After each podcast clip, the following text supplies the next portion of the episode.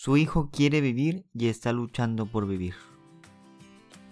¿Qué onda? ¿Cómo están todos? Yo soy René Liera. Y yo soy Pablo Wendland. Hicimos este podcast porque creemos en la necesidad de que todo el mundo debe de ser escuchado. Por eso invitamos a personas comunes a hablar en este podcast. Porque todos tienen algo que compartir y todos tenemos algo que aprender de ellos. Les recordamos seguirnos en nuestro Instagram Caras Vemos Podcast para así estar en contacto con todos ustedes. Mándanos tus opiniones, dudas, sugerencias y, ¿por qué no? Cuéntanos si quieres compartir tu historia. Y sean bienvenidos a la segunda temporada de Caras Vemos. Experiencias no sabemos. ¿Qué onda, Pablo? ¿Cómo estás? Muy bien, muy cansado. Volviendo al, a los capítulos Así tranquilamente. es, Después es. de un mes de vacaciones, de un mes de vacaciones entre comillas, porque grabamos todo como en dos semanas. Ajá. Y, y ya después de un mes tenemos que volver a, a crear contenido, pero Sí, no, de hecho hasta, hasta telarañas tenía la caja de Sí. en serio sí. El, el Porches fue el último que lo usó, no sé si te dijo que se lo Ah, no, no supe. Pero bueno, lo regresó todo completo, todavía sirve, entonces el Porches está libre Por de razón estaba al revés, una caja ya adentro. Ah. Porque si estás escuchando esto, ah, pero todo bien, muy bien cuidado. Oye, pues primero presentamos al invitado. Estamos con el padre Andrés Villarreal. Sí. Así es.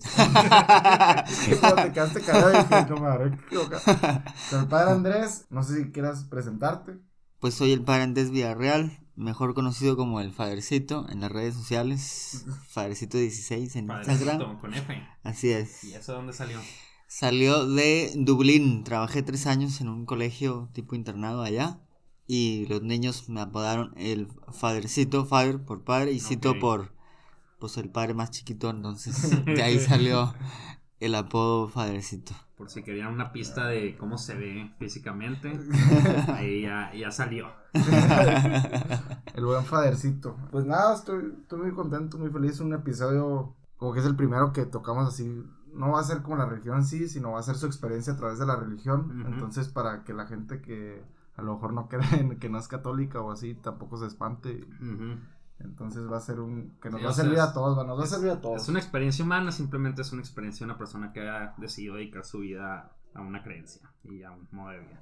Creo yo, no sé si corríjanme si, si Yo lo sí. parafraseo mal. ¿Se puede No, no, todo bien, todo bien, muy bien. Oye, pues la vez pasada em- empezamos con una historia que, digo, esta vez no salió un libro, como lo fue la vez pasada, pero quisiera poner, pues, el, el tema sobre la mesa, ¿no? Pues el fallecimiento de Kobe Bryant. Eh, yo sé que ya pasó un poquito de moda, ya pasó como el hype, ya pasó hace, que Dos semanas, semana y media, y a mí, y a mí no me, no me gusta como que hayan lucrado con eso, así, así como personas subiendo videos exclusivamente para eso, cuando ni siquiera vieron la NBA y, eh, no sé, vi, vi videos de gente que, que como, ¿por qué impactó tanto la, eh, la muerte? Así, pues como que no, no se me, sí es un buen gancho de marketing, pero a mí no me gustaría simplemente tocar el tema y, y ¿por qué? Ah, no sé, como que a mí me llamó mucho la atención que pues se muere en un helicóptero eh, en norte de Los Ángeles y, y se muere en un helicóptero súper el mejor, ¿no? Entonces yo me quedé pensando cuando se murió, pues de que, o sea, literalmente ni todo el dinero del mundo te, te salva de eso. Ujú.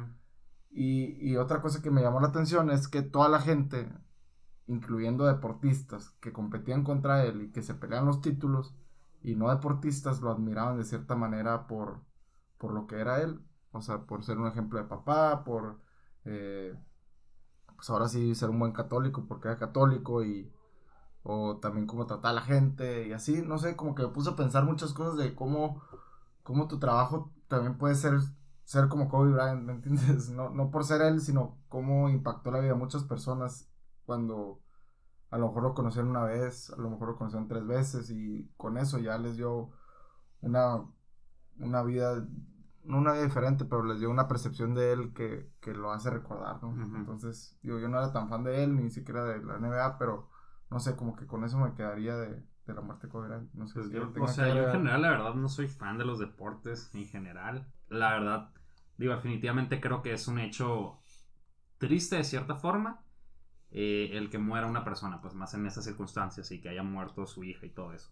Aparte de eso, pues, digo, me, me gustó lo que dijiste que es de que no importa el dinero y todo eso. Creo que lo que tenemos todos en común es que todos nos vamos a morir. ¿Tú, padre? ¿Qué onda? ¿Qué opinas? Pues personalmente también me llamó mucho la atención el impacto mediático de la muerte de Kobe Bryant.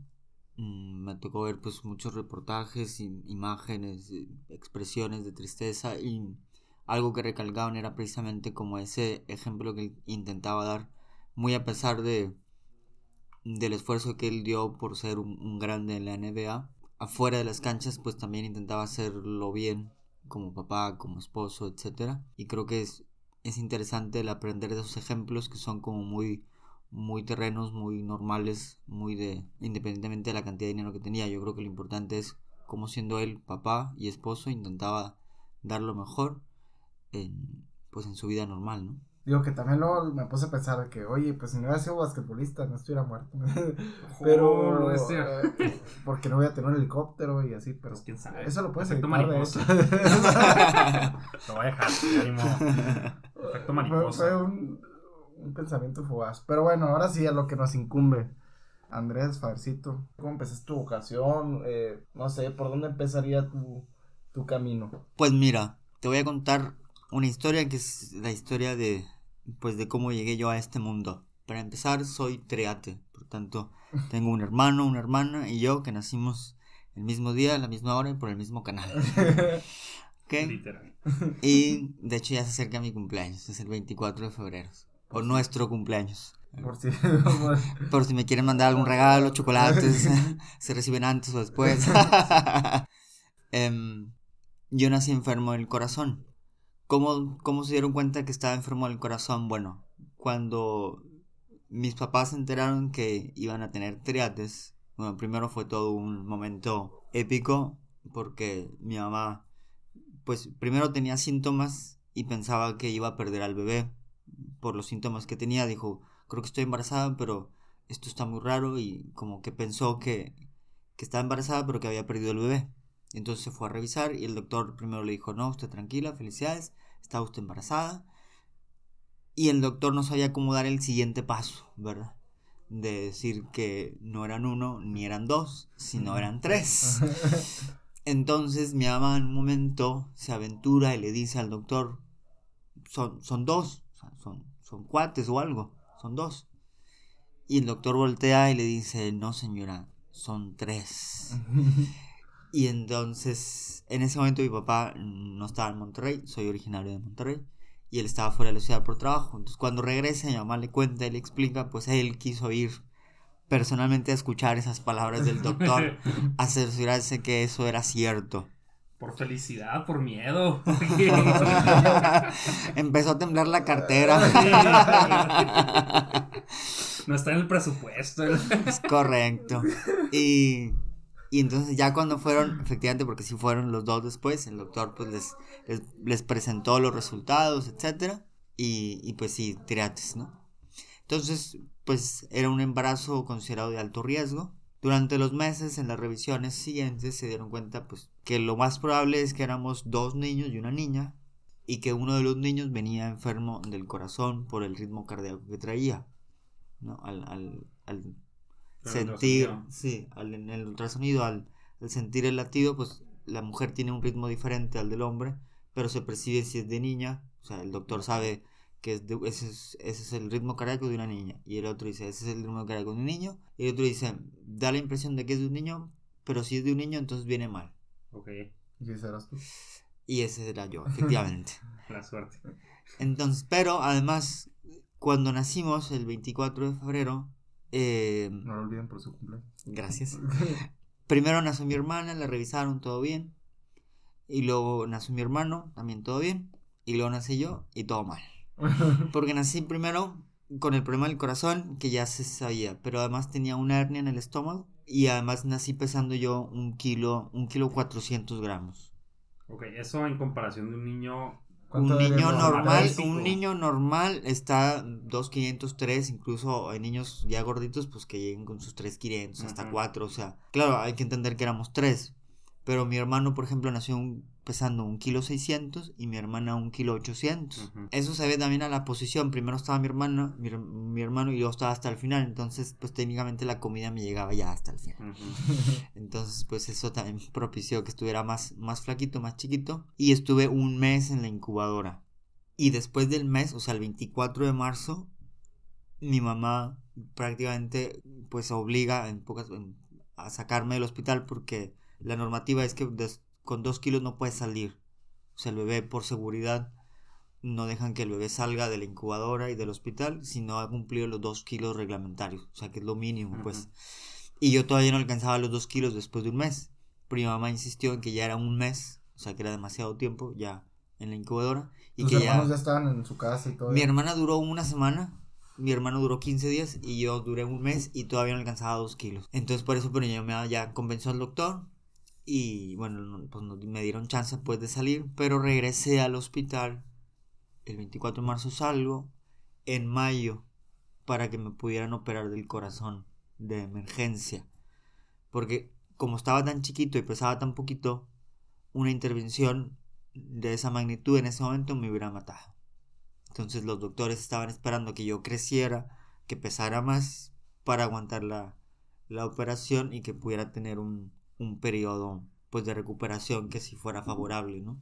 Y cuando me están operando, pues mi mamá estaba afuera esperando. El doctor inmediatamente después de que se hace la operación sale y le decía a mi mamá, mire, su hijo quiere vivir y está luchando por vivir vamos a esperar del post operación. Y bueno, pues yo sí doy gracias a Dios por porque pues estoy aquí, ¿no? ¿Y te recuperaste al 100, normal? Durante mis años de infancia estuve tomando medicamento para regular el ritmo cardíaco varios años hasta que me dieron de alta. Ya una vez que me dieron de alta, ya ahora sí que pude vivir mi vida normal. Por ejemplo, cuando estaba muy chiquito, no podía hacer muchos deportes, no podía, no podía provocar que el corazón se acelerara, porque entonces se descompensaba y podía provocar un infarto. ¿Hasta qué fue eso? Sí. Pues yo creo que como hasta los 8 o 9 años, no sé si 10. O sea, sí estuve varios años porque me acuerdo que me tomaban una pastilla y, era una pastilla que me tomaba creo que todos los días, ya no me acuerdo bien, pero sí estuve y me llevaban a checar y me revisaban y sí fueron, o sea, sí me acuerdo pues de las veces que iba al hospital, que me revisaban, que me checaban, que las dosis que me iban dando, luego me iban disminuyendo la dosis, pero sí fueron varios años tomando medicamentos hasta que ya me dieron de alta y me dijeron ya, todo bien, adelante. ¿Y, luego, ¿y qué hacía tu mamá cuando se te antojaba ir a jugar fútbol o, o jugabas fútbol a escondidas? Ah, pues me amarraba, no, no es Te ponían de portero, bueno, ya después sí jugué de portero. Yo soy muy fan de Jorge Campos. Saludos a Jorge Campos. Pero si llegara a escuchar esto, un saludo. Con su uniforme de colores. Es correcto. Pues no, la verdad es que tenía mis justificantes médicos en el colegio, los tenía que llevar. Siempre era el que, ¿por qué no puede jugar? Y tenía que llevar mi comprobante siempre. Todos dando vuelta en la cancha. Sí, y, yo sí. ¿eh? No, me ponían, me ponían a hacer trabajos por escrito. Entonces, para justificar la nota, tenía que hacer trabajos por escrito. Entonces, y siempre sobre 9, nunca, o sobre 8, nunca sobre 10, porque como no corría, no hacía los ejercicios, no me podían dar el 10. Y eso fue que... Es tu culpa, ¿no? Los, primeros, los primeros 10 años de tu vida estando en tratamiento y evitando esfuerzo físico. Es correcto, sí. Pregunta que tal vez me, me estoy saliendo. ¿Eso no afectó como que, o sea, tú crees que afectó el poder salir a jugar con tus amigos o cosas así? Ah, no, porque digo, una cosa es que lo reglamentario no se pudiera y otras cosas que, pues sí, de repente, o sea, sí podía jugar algo, pero tenía que ser súper moderado y, y como por un ratito, pues, digo la verdad. O sea, Vagamos. pero no, de hecho, donde yo vivía antes teníamos un patio y entonces ahí peloteábamos mi hermano y yo y así. O sea, que sí jugaba algo, pero no podía pasarme cierto tiempo. Sí, no, por ejemplo, eso jamás los sprints no, hasta ya después sí, sí ya podía jugar, todo normal, pues, pero durante esos años no. Tenía, o sea, era para cuidarme, pues, porque si no yo mismo pues me podía provocar, ¿no? Oye, y la, la secundaria, eh, no, no sé si dijiste que si la primera era católica o, o era normal, bueno, laica más bien. ¿La secundaria la hiciste en, en, un colegio católico? ¿O cómo fue que te empezaste a, vienes de familia muy católica, tus papás, no sé, ¿de dónde viene el background? Eh, ¿De dónde empieza la semilla? Pues la, mi familia es pues católica, la verdad es que sí. Sí estudié en, en colegio católico, tanto en la primaria como en la secundaria. Y luego además me tocó de niño ayudar también como monaguillo en la parroquia. Mi mamá nos llevaba pues a hacer monaguillos y nos metió al grupo de monaguillos como para que hiciéramos algo. No sé si porque no quería que estuviera mucho tiempo en la casa haciendo desorden. Pero, pero bueno, me tocó ser monaguillo varios años y como que eso me, me ayudó quizá, me gustaba. Pues de repente al final de la misa siempre nos daban hostias de regalo así por ayudar en la misa. No consagradas, Eh, obviamente. De repente nos daban alguna propina, ahí alguna, alguna monedilla por ayudar en la misa y así. Yo creo que eso también influyó y digo, influyó que el ambiente en mi casa pues siempre fue como muy, pues mucha fe normal, pues tampoco nada extravagante ni fanático, pero sí pues una visión de Dios en la casa siempre ha estado presente. Y me mencionaste que tu tío fue sacerdote, ¿no? Comentaste que ya falleció, pero que era sacerdote. Sí, un tío, un sacerdote diocesano, ahí en Monterrey. Y la verdad es que nos quería mucho. Regularmente siempre se iba a la casa y nos llevaba al parque, nos llevaba a pasear, nos llevaba al cine. O sea, era, nos quería mucho y, le gustaba estar mucho con los triates. La Ujú. le tenía mucho cariño a los triates. Él nos bautizó en el hospital. Eso mejor no lo mencioné, pero cuando recién nacimos, él estaba allí a un lado y nos bautizó a los tres. Se le conoce como bautismo de emergencia que es prácticamente simplemente se echa el agua y se dice el nombre del niño y ya está. Entonces como sobrevivimos los tres y no pasó nada, ya después, creo que al año, si no recuerdo mal, se completó el rito de bautismo, que son los, los ritos alternos que se tienen en una celebración de bautismo, pero ya estábamos bautizados, pues era simplemente para, para darle cierta formalidad, ¿no? Y pues dar gracias a Dios que estábamos bien los tres, ¿no? ¿Y cómo influyó? El, el- dijiste primaria y secundaria católica, sí. Pero en la prepa, La prepa estudié con la uni, de ahí mi afición a los tigres también. La uni. La Autónoma de Nuevo León. Ok, ya. Y de hecho mi papá, paréntesis, él jugó en tercera división de los tigres. Pues Ah, también. bueno, bueno. ¿Portero o no? No, mi papá no, mi papá era medio delantero, ¿no? Ah.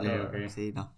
Este, de ahí mi afición a los tigres, pues. Pero bueno, la prepa sí la estudié en la, en la prepa de la uni, pues. Entonces sí, era diferente. De hecho, el ambiente, pues era muy distinto al, al ambiente de un colegio privado y católico, ¿no? O sea, Sí, sí, claro. fue, sí, una serie de contrastes muy interesantes, pero que me ayudaron mucho, me abrieron horizontes. Tengo recuerdos muy bonitos de la prepa. Este, también por, por mi vida misma, pues a lo mejor perdí contacto con prácticamente con muchos de ellos. Pues también ellos siguieron sus vidas y yo como pues entré al sacerdocio y en la legión y además desde el inicio fui lejos y antes pues no había internet, ¿verdad? En el Ujú. 2000 pues no había Facebook, no había redes sociales, pues era difícil luego mantener comunicación si no los veías, ¿no? Sí, claro. ¿Y, y cómo hacer un preparatoriano normal? Aparte hizo prepa de dos años el señor, ¿no? Prepa padre dos años. Pues el sistema de la prepa de la uni es de dos años, creo que todavía los mantienen ellos como prepa de dos años. Pero, ¿y- ¿y cómo fue de ser prep... Ándale, abre la chep. Quería hacerlo acá y que, que- que no se Súper- note súper discreto. Pero, ¿y ¿cómo, ¿cómo ser, pues, un joven regular, digo, familia católica, a lo mejor un tío sacerdote y todo, digo, con su historia de vida? ¿Cómo es ese salto de, aparte que el colegio, yo no sé si mencionamos, pero es Legionario de Cristo, y el, y el colegio donde asistías no, no, era legiona- no era de los legionarios, simplemente era marista. eh. Sí, de los maristas. ¿Y cómo fue ser de joven preparatorio normal, como cualquiera de los que escuchan puede ser, a, a ser sacerdote? Pues cómo es que nace eso, cómo se va desarrollando.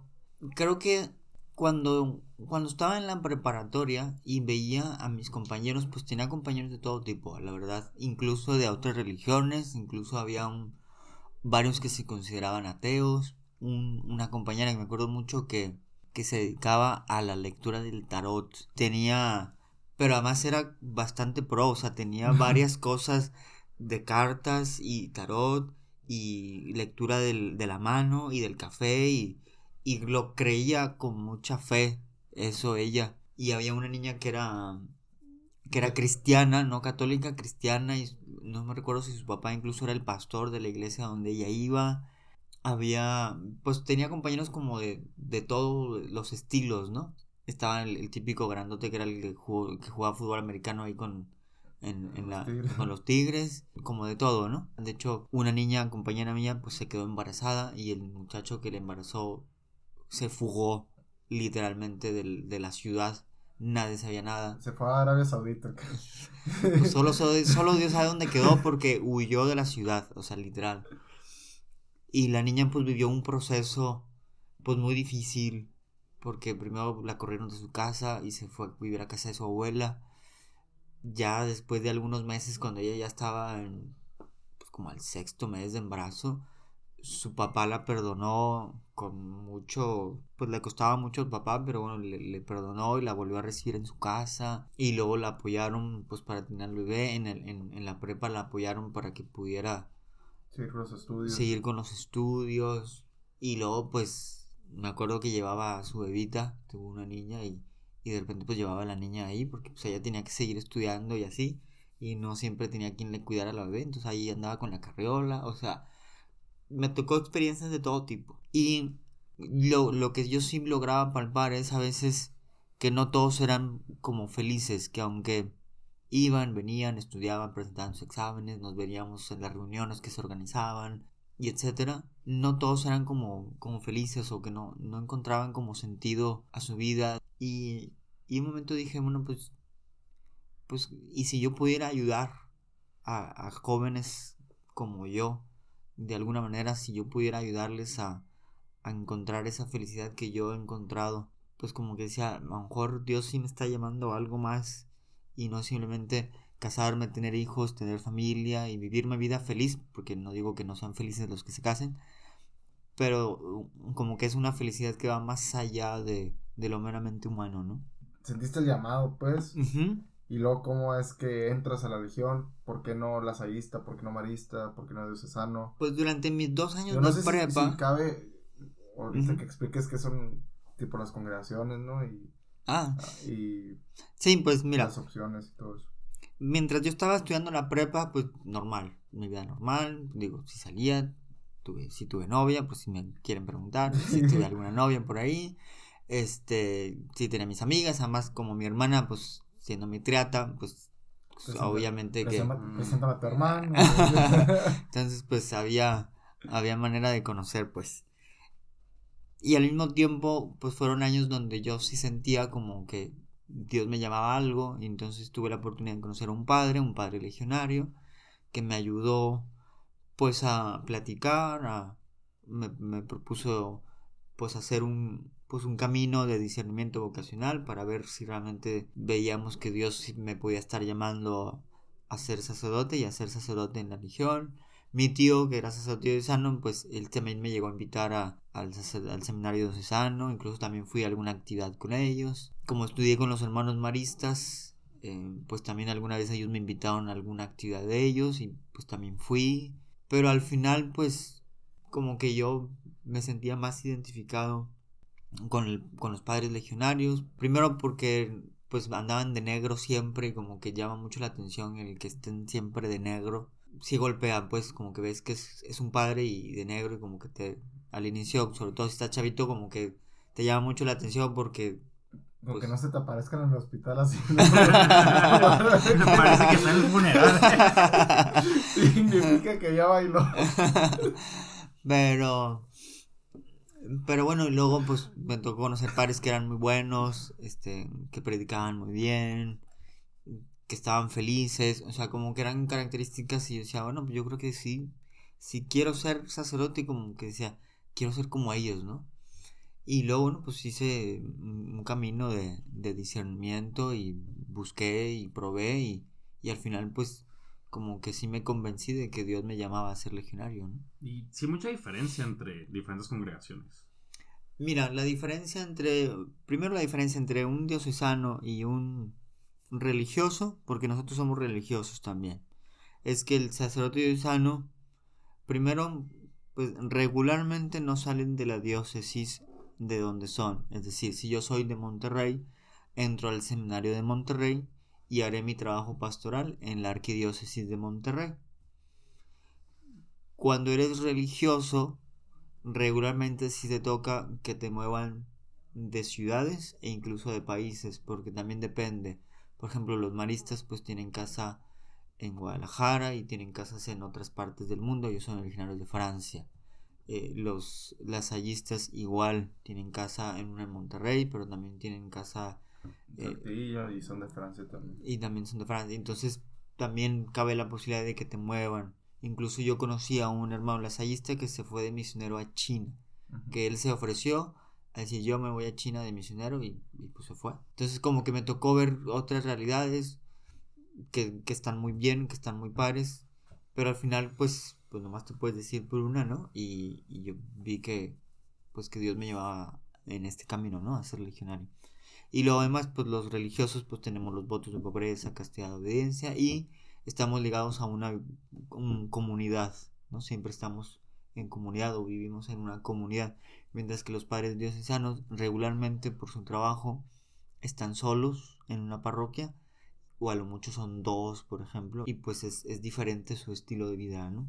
Acá pues la vida comunitaria es un elemento esencial. Y aparte entre religiosos, religiosos, o sea, entre congregaciones también hay diferencias.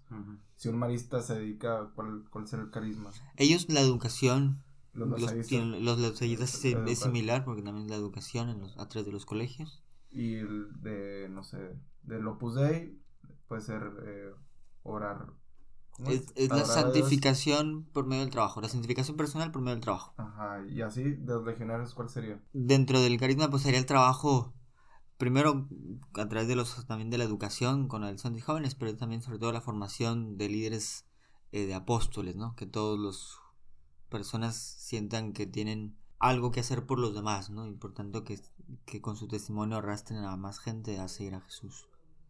¿Nos quedamos en qué parte? ¿Saliste de la prepa? pues en, en, resumen es eso. Lo de las es un poquito más complejo. Es, más, es más complejo. un buen resumen sería ese. O sea, pero eso fue al. estás en la prepa. Y fue prepa de dos años.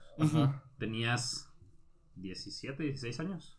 Yo terminé la prepa con 17 años. 17 años. Y a los 17 años decidiste ser sacerdote. Sí. Ok, y por ejemplo, o sea, nunca, bueno, o hasta la fecha, por ejemplo, los votos que ahorita dijiste, que son eh, obediencia, castidad, pobreza y, comunidad, que serían el, de los legionarios. Eh, ¿Alguno, o sea, cuál ha sido que te ha costado más trabajo, crees que es más difícil o no han sido difíciles o, o qué? O sea, porque, por ejemplo, o sea, yo me pongo a pensar como, digo, creo que la mayoría de las personas comunes es eh, cómo una persona llega a tomar una decisión que va a impactar el resto de su vida, que es tomar esos votos, que es tomar un giro de 180 grados y, y o sea, esos votos que te dicen como que tú no vas a poder obtener nada, no vas a poder tener relaciones sexuales ni tampoco casarse con una persona, no vas a poder eh, generar, o sea, tener una familia, solamente vas a vivir con otras personas que sí comparten tu misma eh, vocación, por así decirlo, pero pues es un montón de otros hombres con los que vas a vivir ahí siempre, pues y siempre los vas a conocer. ¿Qué tan fácil, difícil? Pues mira, dicen que elegir es renunciar. Cuando tú eliges, por ejemplo, la carrera de, ser ingeniero industrial, pues estás renunciando a ser arquitecto, abogado, médico. Cuando tú eliges casarte con una muchacha, pues estás renunciando a otras que también has conocido y que pudieron haber sido tu esposa, pero no lo son porque escogiste a una, ¿no? Entonces aquí también pues uno elige este camino y al elegir estás renunciando a otros caminos o a otras vías que también son buenas, pero al final de cuentas pues optas por una, ¿no? Y esa elección implica pues un... es radical, ¿no? Y uno en la vocación al sacerdocio y en la vida religiosa uno trata de seguir a Jesús de una forma radical, ¿no? Y entonces ese, esa radicalidad implica pues el el que no vas a tener pues una mujer, hijos, una familia, el que de hecho pues no vive sujeto bajo unas normas y tienes a un superior al cual pues le pides permiso para hacer alguna cosa u otra que mm, no el dinero que tienes pues no es para ti y lo que te dan no es para ti sino es para la comunidad entonces lo das a la comunidad para que la comunidad se vea beneficiada pero al mismo tiempo pues es, es también una opción que, que, uno hace, ¿no? Cuesta, sí, claro que cuesta y, y a veces pues durante estos años de formación que yo entré en 2001 y me ordené en el 2014. Entonces fueron pues 13 años de formación y de preparación, pero durante todos esos años, pues claro que, que de repente te costaba, o de repente veías parejitas de novios y, decías, ay, sí, y si yo también tuviera, ¿no? O sea, y si, y si me fuera y, y me buscara una niña y, y, si me casara y... Porque pues uno ve las parejas felices, ¿no? No significa que no hayan problemas y de hecho pues claro que los tienen, ¿no? Pero dices, bueno, ¿qué es lo que Dios me está pidiendo a mí? ¿Dejar esto y, irme y buscarme una niña y tener una familia? ¿O, o creo que Dios sí me está pidiendo pues hacer el sacrificio, renovar ese sacrificio y decir, no, pues yo te quiero para mí de forma exclusiva y entonces uno renueva. O a veces pues somos humanos y con el superior no siempre te entiendes del todo, entonces... Pero bueno, también cuando uno trabaja y tienes a un jefe, pues no siempre tu jefe es precisamente la persona más dulce de este mundo y comprensiva. Tú me quieres hablar. y, a veces tienes que pues hacer de tripas corazón porque de eso depende tu familia, es tu trabajo, con eso pues mantienes a tus hijos y no te vas a dar el lujo de pelearte con tu jefe, ¿verdad? Entonces acá pues uno intenta verlo con pues con espíritu sobrenatural, decir, bueno, muy a pesar de las diferencias que podamos tener, bueno, pues, pues Dios actúa, ¿no? Incluso en esas circunstancias. Y luego, bueno, pues la pobreza, pues al final de cuentas todos vivimos de una, de algún modo la pobreza, ¿no?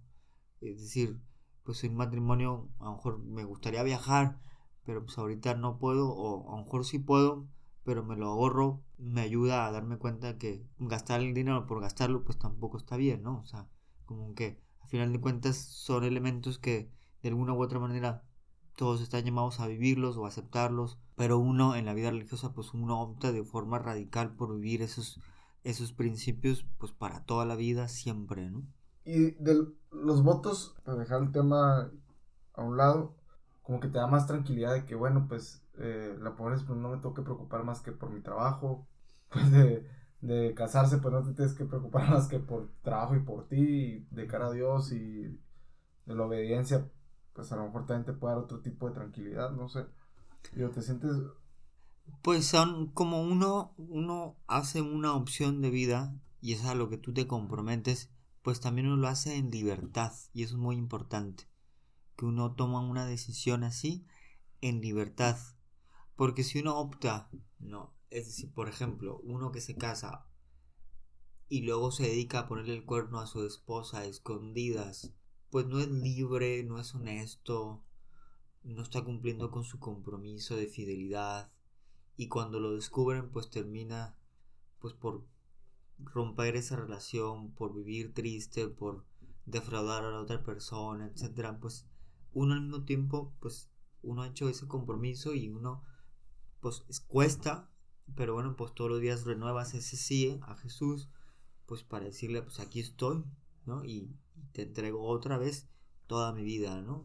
Ahorita has usado mucho la palabra renovar, que estoy suponiendo es renovar los votos, por así decirlo. Significa que en cualquier momento es posible y dime qué tan fácil bajarse del barco en el sentido de, de dejar la vida eh, de la vocación. Pues mira, cuando uno, en la vida religiosa hay dos fases. Está la fase de los votos temporales y está la fase de los votos perpetuos. Cuando uno tiene votos temporales significa que uno hace las promesas de, de, pobreza, castidad y evidencia por un determinado tiempo. Regularmente suelen ser por tres años. Después de esos tres años, uno renueva esos votos por otros tres. Y finalmente lo renuevas por otros tres. Pero ya después de nueve años, tienes dos opciones. O te regresas a la vida laical, civil, normal y pues, pues te buscas tu profesión, tu trabajo, tu vida, etcétera. O ya entonces haces tus votos perpetuos, que significa que haces votos ya para toda la vida, ¿no? Que es como casarse. Que es prácticamente ya como casarse y decir, ya esto es para mí, creo que esto es el camino que Dios me pide y... Y después de hacer votos perpetuos, digo, usando la analogía de casar, se te da la posibilidad de divorciarte en cierto sentido. Pues sí los hay, sí hay casos en los que después de haber hecho votos perpetuos uno sale, pero ya como, como tú habías comprometido ya tu vida así, pues entonces ya el trámite toma un poquito más de tiempo, se puede, es válido, lo han hecho y lo seguirán haciendo, sucede, ya ha sucedido y seguirá sucediendo. Pero bueno, ya por ejemplo la petición tiene que ir a la Santa Sede. Mientras que acá no, acá como eran votos temporales, pues incluso, incluso si terminan tus tres años así justos, tú puedes en ese momento decir, ¿saben qué? Muchas gracias. Y ya, no hay ningún problema porque terminaste tu periodo, dij- viste que, pues, que no es lo tuyo o, o prefieres otra cosa y, y pues decides y optas y adelante. Entonces ahí cambia. Y luego están los sacerdotes, que ya siendo sacerdotes, por algún motivo deciden dejar el sacerdocio. Ahí es diferente porque nosotros creemos que el sacerdocio imprime un carácter especial en el alma, ¿no? como una huella especial. Y entonces el sacerdote que pide dejar el ministerio también lo hace a través de la Santa Sede. Y la Santa Sede más bien le otorga el permiso de no ejercer el ministerio y dos, le da el permiso para poder vivir su vida ya pues como otra persona laica. Entonces se puede casar, sí, se puede casar, este, puede tener familia, sí, se puede tener familia, porque ya la Santa Sede le dio ese permiso, ¿no? Ok, tú ahorita ya hiciste los votos perpetuos. Ah, sí, yo hace mucho. Hace mucho. Eh, y nunca has pensado de que, en, en- utilizando toda la analogía, la analogía, divorciarte. O sea, como algo serio, eh, no sé, ha pasado por tu mente. Mira, he tenido momentos difíciles, los legionarios hemos pasado por momentos difíciles. De hecho, seguimos pasando por momentos difíciles. Pero creo que, aunque alguna vez quizás se me vino a la mente el decir, bueno, pues, y si me voy, o si me voy con los diocesanos, o si de plano dejo todo, pues después caí en la cuenta y decía, pero pues yo creo que Dios sí me llama a ser sacerdote legionario, ¿no? Y entonces, aunque ha habido momentos de crisis y de, de mucha dificultad quizá, pero como que al final siempre he dicho, no, sigo adelante, ¿no? Sigo adelante. Y el, el seminario, digo, estuviste del 2001 al 2014. Entonces, para empezar, literalmente te tocaron los años complicados para la Legión. Te tocó en un momento muy bueno. Luego se fue complicando conforme fueron pasando los años. ¿Cómo, cómo fue para ti vivir todo lo del fundador dentro del seminario? ¿Cómo fue la experiencia dentro de ahí?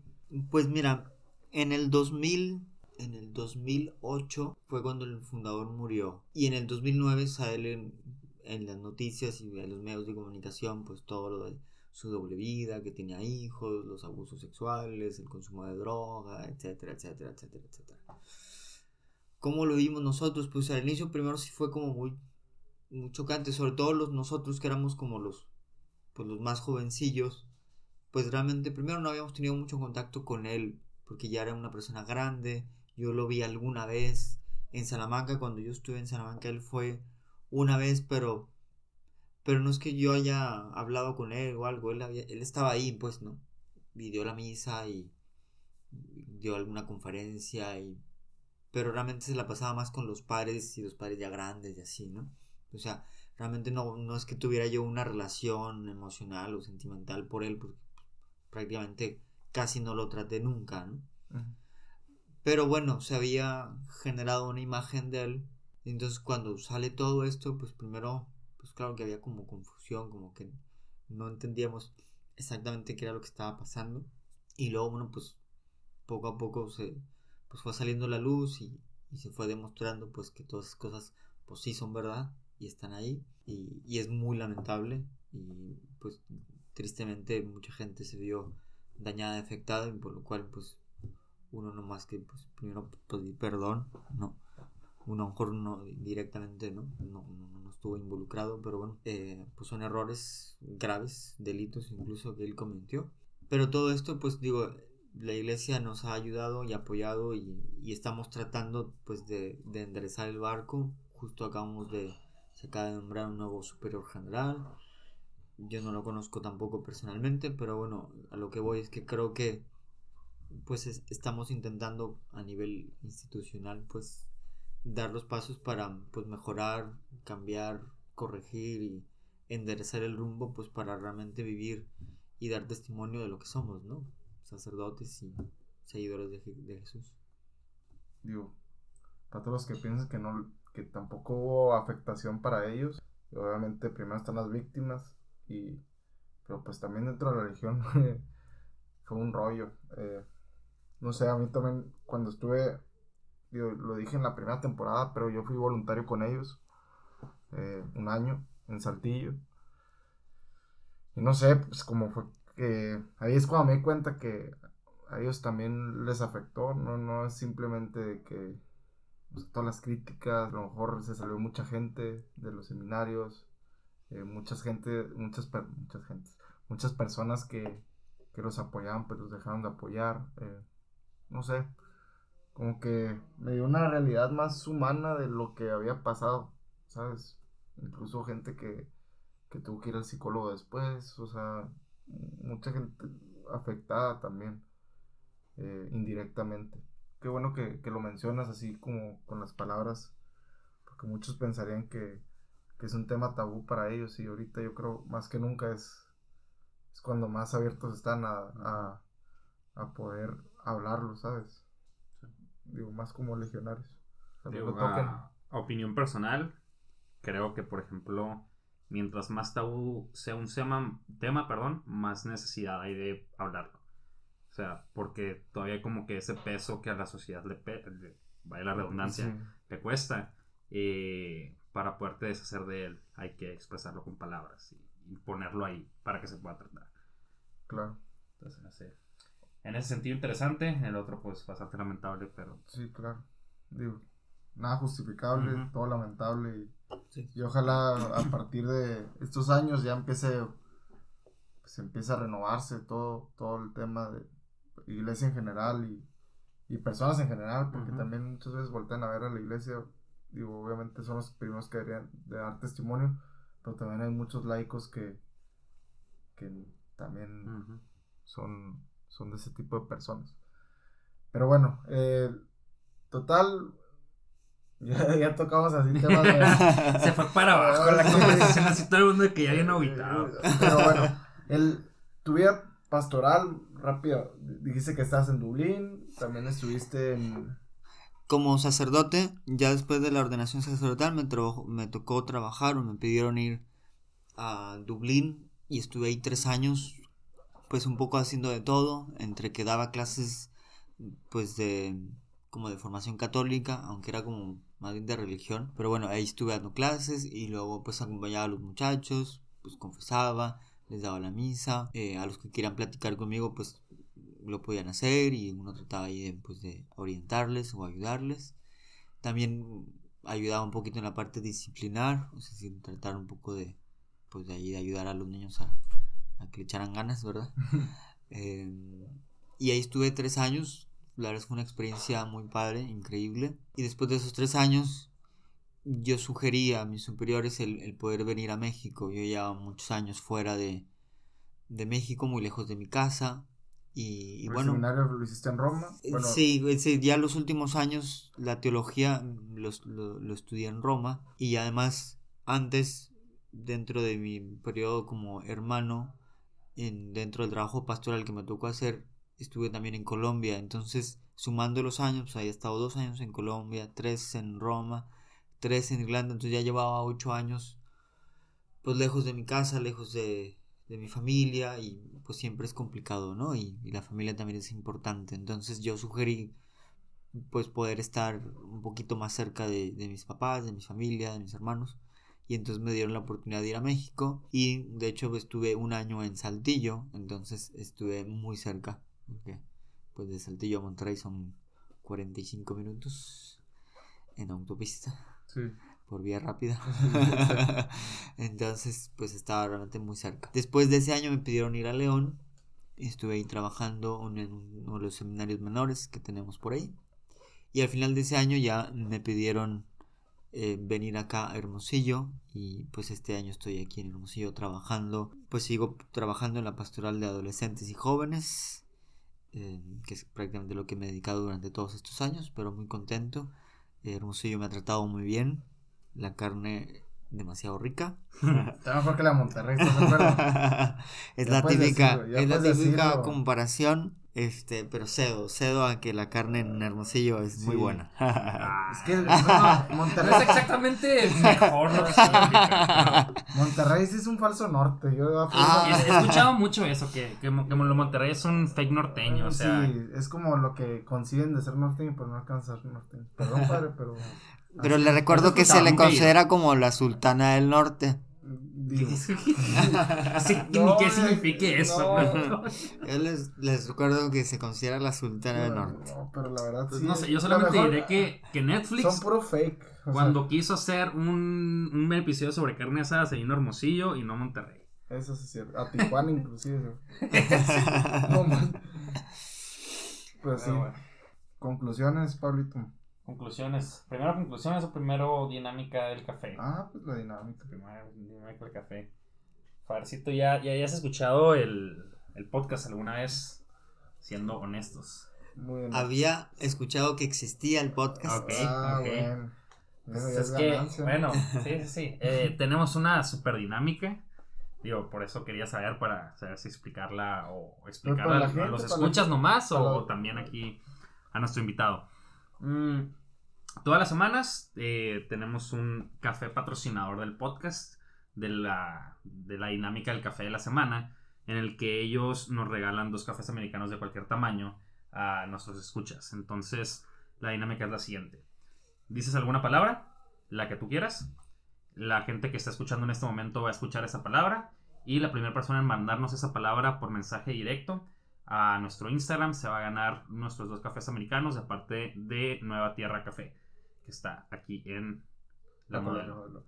Entonces, eh, ¿qué palabra será la elegida para el día de hoy?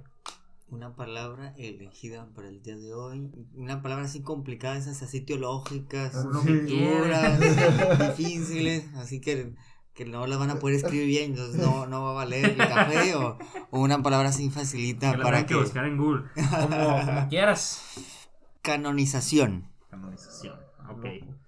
Pues la primera persona en mandarnos la palabra canonización bien escrita, con todo y acentos, eh, exacto. se va a llevar los dos cafés americanos de parte de nuestros amigos de Nueva Tierra Café. Entonces, creo que con eso pasamos a conclusiones. Tú, Pablo, primero, porque. Pues creo que. escuchar a ti, verdad. ah, Bueno, sí, o sea, pues yo como. Digo, Yo estoy más habituado a estos temas, ¿me entiendes? no, pues, ay, también, me- o sea, yo No, toda tú mi no, vida. tú no. Toda mi vida he vivido de que familia católica, eh, fui muy, o sea, bueno, no quiero decir muy católico, pero pues fui católico no, por sí un fuiste. tiempo. No, sí. Sí, pero es que no me gusta la palabra muy, o sea, Sí fuiste católico. o sea, sí, sí siempre fui una persona que se tomó muy en serio su, su espiritualidad. Ajá. Y creo que simplemente eso me llevó a decir, yo ya no me quiero de, de autodefinir católico. Pero pues estoy bastante familiarizado, todos mis amigos son católicos. A veces hasta es como que ya, o sea, quiero, quiero malas influencias también. Peores influencias, porque también tengo amigos bien locos que son bastante creyentes. Pero bueno, esa es otra historia. Em, pues no sé, o sea, que creo que a mí lo que, lo, lo- que más me, se, se me hace interesante es como... El, o sea, sí, el, el decidir renunciar, lo cual me quedó bastante claro y también comparto. Eh, simplemente es como que la intensidad de esa renuncia en comparación de otras renuncias que serían otras elecciones. En, sí, o sea, yo por ejemplo decidí eh, ser psicólogo y renuncié a ingeniería, pero pues yo siempre odiado las ingenierías y las matemáticas y todo eso. Entonces se me ha hecho muy fácil. Pero simplemente se me queda como que la comparación de qué tan difícil es en realidad la decisión y por lo tanto la renuncia de dedicarte a una vida religiosa o algún equivalente que en realidad no sé cuál sería en, en otros términos. Y, es como un ¿qué, qué tan seguro se tiene que estar de algo. Digo, no quiero como que hacer más largo esto, pero pues tal vez ahorita lo puedas contestar. ¿Qué tan seguro se tiene que estar como una persona para tomar una decisión tan fuerte de renuncia? Pues mira, uno no está siempre al 100% seguro. No sé si ustedes han visto la película de, de Indiana Jones cuando... No recuerdo en cuál de, de todas es, pero la escena es cuando Harrison Ford tiene que llegar, o sea, tiene que cruzar a otro lado y aparentemente pues es un abismo, entonces es imposible llegar al otro lado. Pero cuando da el primer paso aparece un como un escalón, como un, un puente y entonces mientras va avanzando se le van apareciendo los los peldaños del puente para que él pueda cruzar.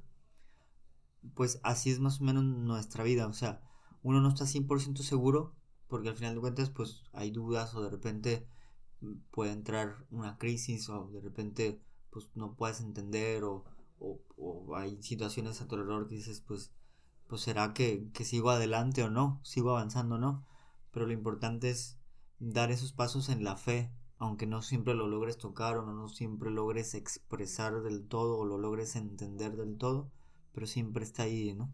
Yo mi conclusión es como que sí, sí me llama la atención mucho el pues cómo viven la vida de comunidad, yo creo que es lo que más lo que más veo que, que es lo más curioso de la vida religiosa y No más aguantaría, la verdad. Perdón por interrumpir tu Sí, punto, sí, sí. pero se y continúa. más y más de que no sé, yo pertenecí a una comunidad de legionarios, digo, como colaborador, no estaba ni tenía votos, ni pensaba en tenerlos, ni nada, pero simplemente Saliste pues con novia. de hecho, Ajá, mi novia ex, ex colaboradora. Entonces, te das cuenta de cómo funciona la dinámica desde dentro de la casa. ¿Me entiendes? Por ejemplo, no sé, algo. Digo, cada vez eh, la Legión está tomando como poquito más de flexibilidad. Pero yo me acuerdo que una vez fui a. Estaba viendo un par. Había una tele en toda la casa y estaba en la estancia. Entonces, yo para ver esa tele tenía que avisarle al superior de que iba a ver la tele para ver un partido de fútbol y eso que yo no era legionario ni nada. Pero así se usaba antes y, y el padre en, turno pues era del, de, ya, ya tenía varios años en la legión, entonces también tenía ese, ese chip. Entonces ya me puse a la tele y ya me dijo, oye, eh, pues a la otra nada más avísame. Y yo que, eh, ok, sí, tengo que respetar esto, pero imagínate qué difícil para cualquier legionario, para cualquier persona es más, vivir bajo una comunidad y sobre todo eh, pues obedecer a un superior. Y es, parte, es uno de sus votos, la obediencia. Digo que se respeta, pero como que humanamente está bien difícil. Eso es lo que el- no tener hijos, no casarse, eh, obediencia a un superior, y luego pobreza, o sea, no poseer nada. Si, si por ejemplo, el padre ahorita tiene carro, pero si se va a Monterrey deja que el, par, el carro, porque no es de él. Casi todo es, es por donación de la gente. Entonces, para mí eso humanamente pues, está la fregada si lo piensas así. Pero luego, si ya le das un sentido un poquito sobrenatural, que yo creo que es lo que pues, todos los padres, por ahí nace el- el- la vocación, pues ya es cuando todo toma sentido. Y más si pues, el padrecito que quería ayudar, pues vean, lo- el- la prepa quería ayudar a los jóvenes y, y es a lo que se dedica. Ujú. Y 100% no tiene una esposa a quien mantener, no tiene... Digo que las esposas ya no se mantienen, o sea... no Te van a, te van Ese a ya es matar, güey. ya otro tema para otro podcast, por Sí. cierto. No, fue un comentario machista, pero no tiene hijos que cuidar, no tiene que cambiar pañales, simplemente ayudar a los jóvenes. Literalmente, humanamente se está dedicando a lo que él quiso desde siempre. pues. Eh, nada más, esa es mi conclusión. Fabricito, ¿qué tal la experiencia? ¿Alguna conclusión del podcast? ¿Cómo te sentiste? No, me sentí muy bien, más- muchas gracias por la Un minuto invitación. más largo que tus sermones de los domingos. No, es de práctico. Eso sí, seis minutos. De, de conclusión, yo terminaría con la frase de, de Juan Pablo II que escribe él en el libro de Don y Misterio. Es un libro que él escribe cuando celebró sus 50 años de sacerdocio. Y él dice así que el sacerdocio es un don y un misterio. Y creo que esa sería mi conclusión, es decir, no, mi vocación pues es un don, porque es un don de Dios, es algo que Él me quiso dar, no es algo que uno haya buscado per se, sino es algo que uno va descubriendo. Y al mismo tiempo es un misterio porque pues uno lleva entre manos algo pues mucho más grande que uno, ¿no? Que es el poder eh, tener a Cristo en nuestras manos, en su cuerpo y en su sangre, el poder absolver los pecados de la gente, el poder pues ser un puente entre Dios y los hombres, ¿no? Y al final de cuentas todo esto pues es algo que eh, te sobrepasa y por eso que importante es el que también, como dice el Papa Francisco, pues recen por nosotros, ¿no? Muy bien. Si quieren un capítulo con respondiendo preguntas así de religión, si lo quieren, nada más, que nos manden mensaje. Un DM. Ajá, y luego abrimos la encuesta y invitamos otra vez al, e invitamos al padrecito otra vez a responder todas sus dudas. Pero muy bien, muchísimas gracias, Pablo. Muchísimas gracias, gracias. padre. Padrecito. Y nos vemos, nos escuchamos, nos comunicamos la próxima semana. Y recuerden que cualquiera de ustedes puede ser el siguiente at- atrás de este micrófono. Detrás. Recuerden que cualquiera de ustedes puede ser el siguiente detrás de este micrófono. Gracias.